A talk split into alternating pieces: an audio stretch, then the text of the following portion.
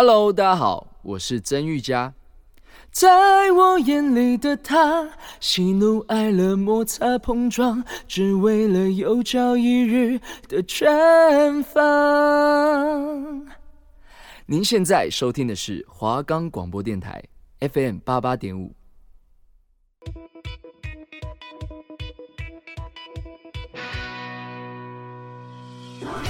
带你领略电影的世界，带你深入导演的心里，让你不止再次爱上经典电影，也让你忍不住想再看一百遍。推荐给你好看的电影，终结你的片荒。我是金奇，我是张俊凯，就让我们开始今天的华冈放映社。我们的节目可以在 First Story、Spotify、Apple Podcasts、Google Podcasts、Pocket Casts、Sound Player 等平台上收听，搜寻华冈广播电台就可以听到我们的节目喽。欢迎收听华冈放映社，我是主持人金喜，我是主持人张俊凯。那么我们今天要来介绍的电影呢，是一部喜剧特务片，它是就是这部片叫做《金牌特务》，没错，当年非常的火爆。对，那它是一部上映于二零一五年的电影。那是由英国和美国合拍的谍报喜剧动作片，那由马修·方恩执导，范恩与珍·古德曼编剧。剧情的部分呢，改编自马克·米勒与戴夫·吉本斯创作的漫画《金牌特务》。为《金牌特务》一系列，就是这部电影是《金牌特务》一系列的电影的第一集。那这部片呢，由泰隆·艾格顿、科林·福斯、山缪·杰克森。马克·史壮与米高·肯恩等人领衔主演。那剧情讲述一名金斯曼特务哈利训练一名不良少年伊格西加入团队，并阻止试图大量削减人类数量来拯救地球的亿万富豪范伦坦。那金斯曼的故事呢的构思，它是在二零零八年由方恩与米勒一同发想，米勒将这个点子发展成漫画。范恩则在二零一二年年底开始和古德曼写电影剧本。范恩在剧情中加入大量的间谍的题材，然后作为影视作品《零零七》的致敬，然后是该片的一大特色。《金牌特务》的主题拍摄在二零一三年十月六号开始，取景的拍片地点包含英格兰的萨斯郡、康德伦郡自治市。伦敦松林制片厂和华纳兄弟利维斯登工作室等地。该片配乐由亨利·杰克曼与马修·马格森负责。然后，这部电影的导演呢，马修·范恩是其实是动作喜剧片大师，因为他之前有一部电影，我相信大家记忆是非常深刻，叫做《特工联盟》，就那个 Kick Ass。哦，我知道，我知道，对。那部电影我相信大家记忆应该非常深刻，他是动作喜剧大师诶，那部电影很好笑。然后这部电影的呃，其中的男主角科林·佛斯，他也是怎么讲？英伦他的英国绅士的形象大家非常深刻啊，就是英国大叔，很帅，然后又很有礼貌这样。然后他演过一些非常棒的电影，像是《妈妈咪呀》嗯，《妈妈咪呀》没错，两集他都演。然后还有那个呃，诶，那一部叫什么来着？哦。那个别相信任何人，对，就是那是在讲一部 C 的电影，就是那一部电影是一个非常有探讨意义，而且他在里面的他里面是演坏人，对，所以他演技是非常棒的。然后接下来呢，这部电影《金牌特务》呢，当然动作喜剧对马修·范恩来说并不是什么他外行的领域啊，所以这部电影当年表现得非常好，大家都很喜欢。我们先去电影院看过一次之后，然后我记得。我忘记那时候我们多大了，反正我们在学校，我们就自己把投影幕拉下来，就再看一次。就这部片蛮值得二刷的，因为其实剧情还蛮精彩的，那也蛮搞笑的。对，而且三缪杰克森，对，三缪杰克森也是一个非常棒的一名演员，好莱坞最会骂脏话的男人，靠不脏脏话成名，没有人可以赢得了他。对，而且还蛮，而且三缪杰克森在里面是。饰演的那个瓦伦坦嘛，他又故意用大舌头的口音去讲话，整部电影。对，还故意就是利用口疾，然后大舌头、口口齿不清的形象去讲话。对啊，他们就是制造出了非常强烈的差异。因为克林佛在里面饰演的角色是英国绅士，对，然后我们才在里面饰演的是坏人嘛，所以他就穿的非常 hip hop，然后玩有点玩世不恭这样。对，因为对英国绅士来讲，就是可以形成强烈对比的对比的，可能就是美国的那种 hip hop 啊，对，街头的那种角色。好，好，那么我们废话就不多说了啊，我们刚刚讲完这部电影的大致之后，我们来了解一下这部电影的剧情到底在讲些什么。那剧情一开始呢，在英国的伦敦萨佛街上有一名有一家叫做金士曼的高级西装裁缝店。那自一八四九年开始，为世界上最有权势人定做西服。而在一九一九年成立不为人知、行动低调的地下谍报组织。在一九九七年的时候，金士曼队伍潜入中东恐怖组织巢穴，并顺利逮捕他的首脑。但因失误而没有发现首脑隐藏的手榴弹，导致一名特务李安文用肉身阻挡，然后英勇牺牲了。代号加拉哈德的顶尖特务哈利哈特对此自责，回伦敦探望李的妻小，并赐予他们一个金士曼的徽章，里面刻有紧急联络的号码。十七年后，宣传末日理论的大学教授詹姆斯阿诺遭到亿万富翁。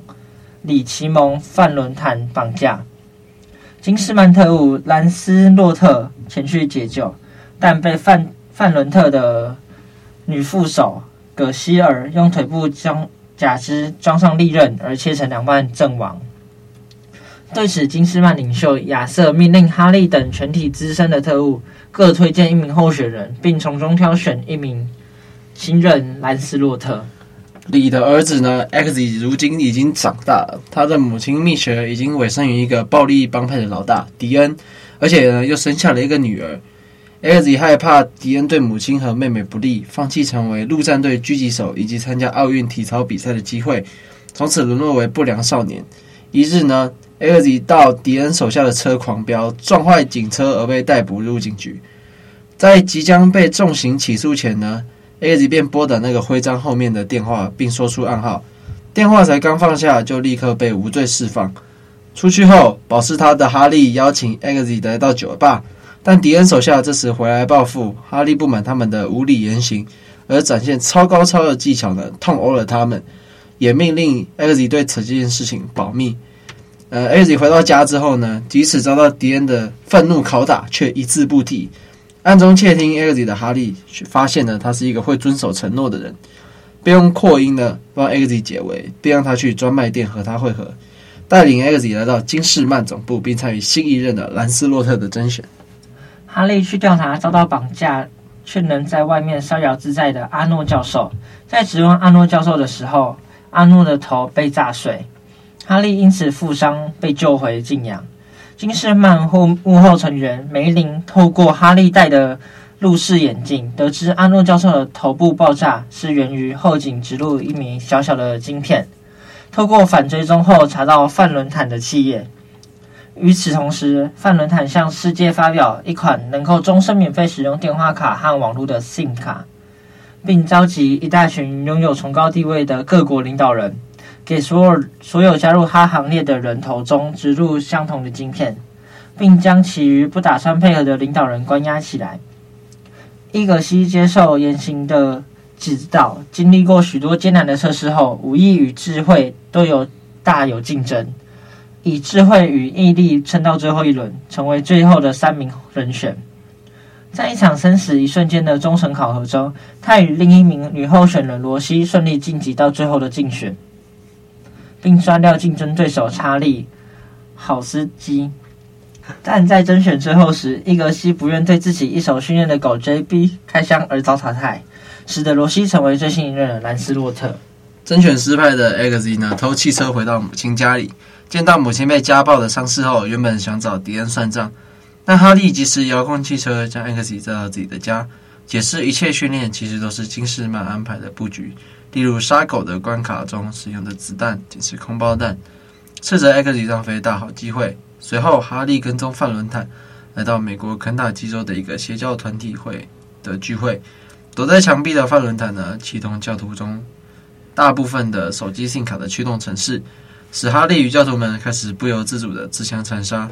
最后，唯一幸存的哈利走出教堂时，范伦坦出现在他面前，解释说这些信卡能发出一种影响人体大脑中枢神经的电磁波，会迫使手机持有者和旁观者呢丧失理智。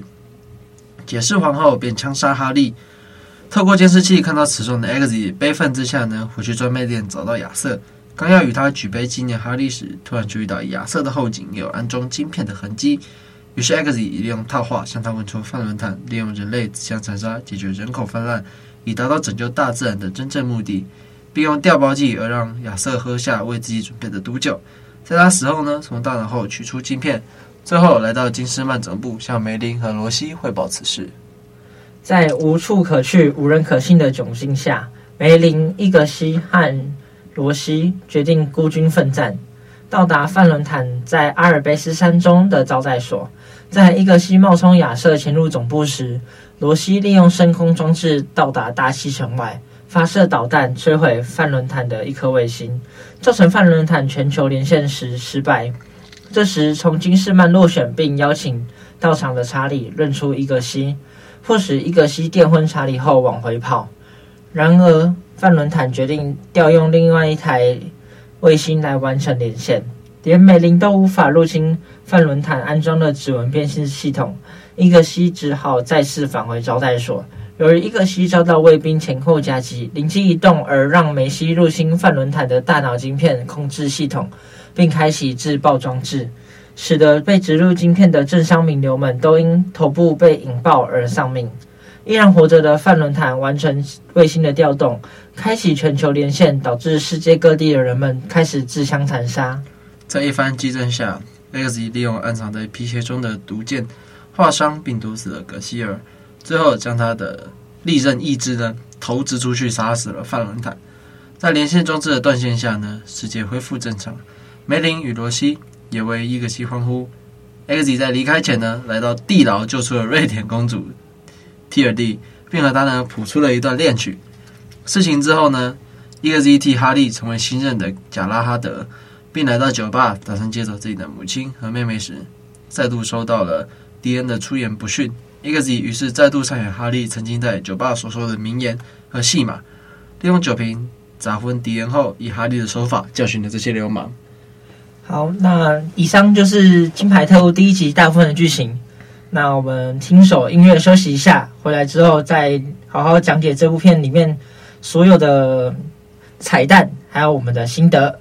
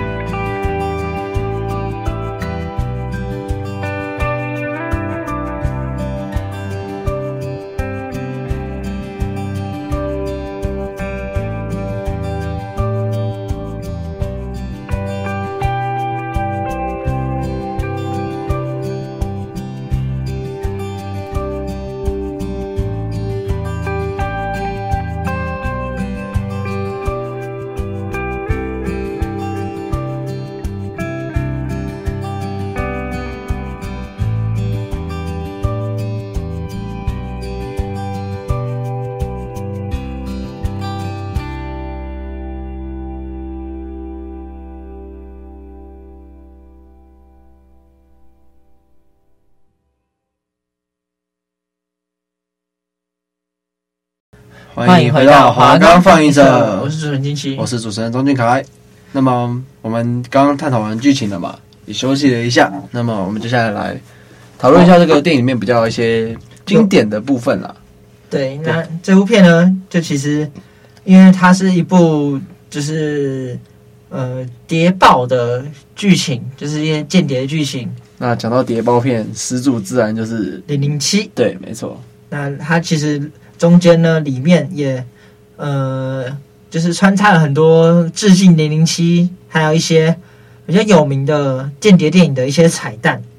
那例如说，他就是他们，呃，因为大家知道零零七也是英国那边的，对，然后他们也是就很绅士，所以然后 Kingsman 也是绅士。那他们所随身携带的那个武器雨伞。对，就是那是一种算致敬嘛，因为讲到谍报，然后又是英国片，那自然一定是零零七。对，然后他就是他们有暗藏一点玄机，就是可能零零七的雨伞啊，会看起来比较绅士的感觉。对，因为这部电影里面那个主要在表现绅士感觉的那个加哈德，他是非常非常一个英国绅士大叔形象的人。对。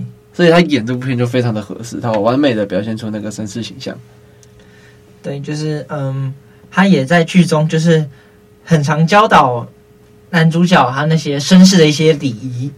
对，因为毕竟我们讲到英国嘛，第一个印象就是英国英国绅士吧。对。然后这部片其实有很多的经典名句，像是我们刚刚讲到的绅士嘛，那里面有一句经典名句叫做 “Manners makes a man”，就是。礼仪成就一个不凡的人，对，就是在说，你想要就是有一些不凡的成就之前，你首先要学会基本的礼仪，对，像是尊重他人、尊重自己，对，对，这是贯穿了这整部剧的一句非常，我觉得非常经典的话吧。然后就是，然后他还有说啊，西，因为他们里面所有的那个特工的代号都是用圆桌骑士，嗯。然后他们的老大就是战，就是亚瑟王嘛，亚瑟的代号。对，他们所有的都是圆桌骑士的代号，所以里面的那个特工也说过一句话：西装就是我们现代的骑士的盔甲，而王牌特工就是我们就是现代的骑士。他们是要守卫正道吧？然后在他们的所谓的正道，可能就是礼仪还有社会秩序这块。对，就是帮社会维护，帮世界维护社会的秩序啊。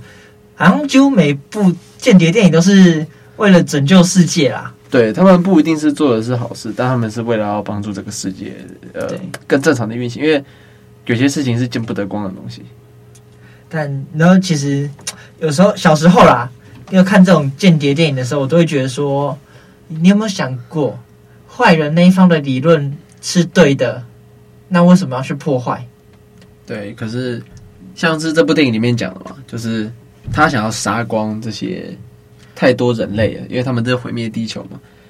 他在里面就是他说杀人这件事情，那难道他们暂时认为那些人的性命是无辜的？对，那你为什么可以去轻易践踏他人的性命？然后瓦伦坦给出的理论是，就是因为在国外比较有名的故事就是诺亚方舟。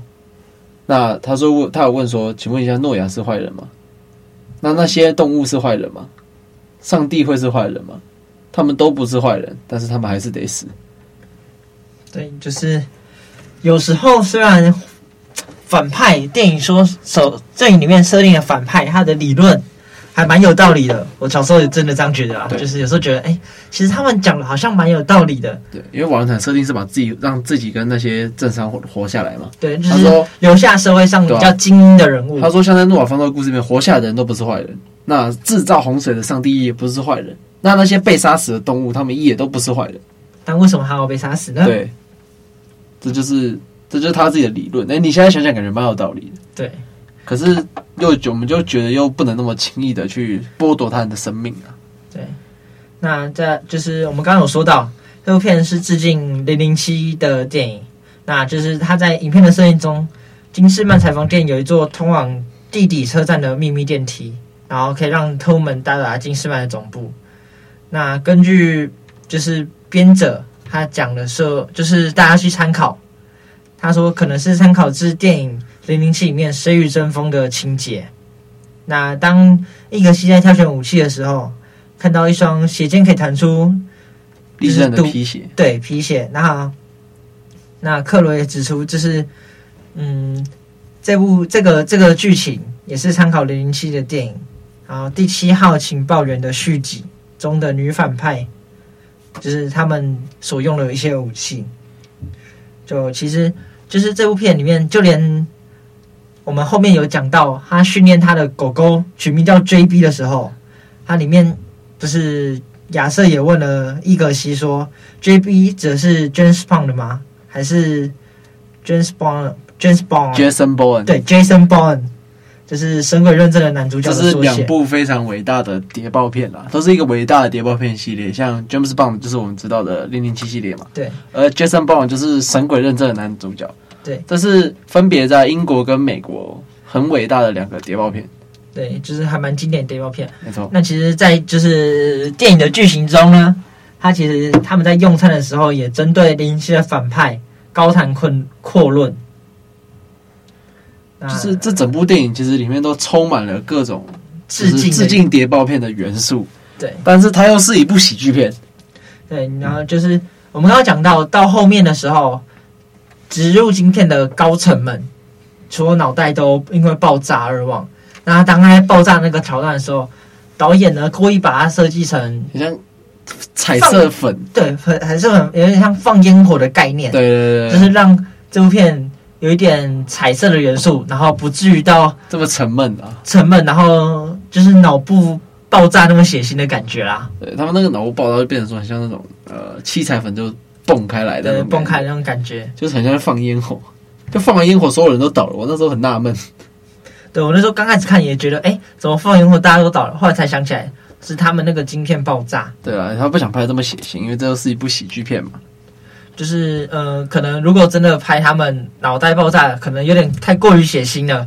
导演想用一点比较诙谐的方式去表现。对，因为这部片的喜剧元素其实非常非常的够，特别是那个男主角，他就是因为我们前面有说到嘛，那个特工跟瓦伦坦是两个极致的对比，一个是英国绅士，那一个是街头混混。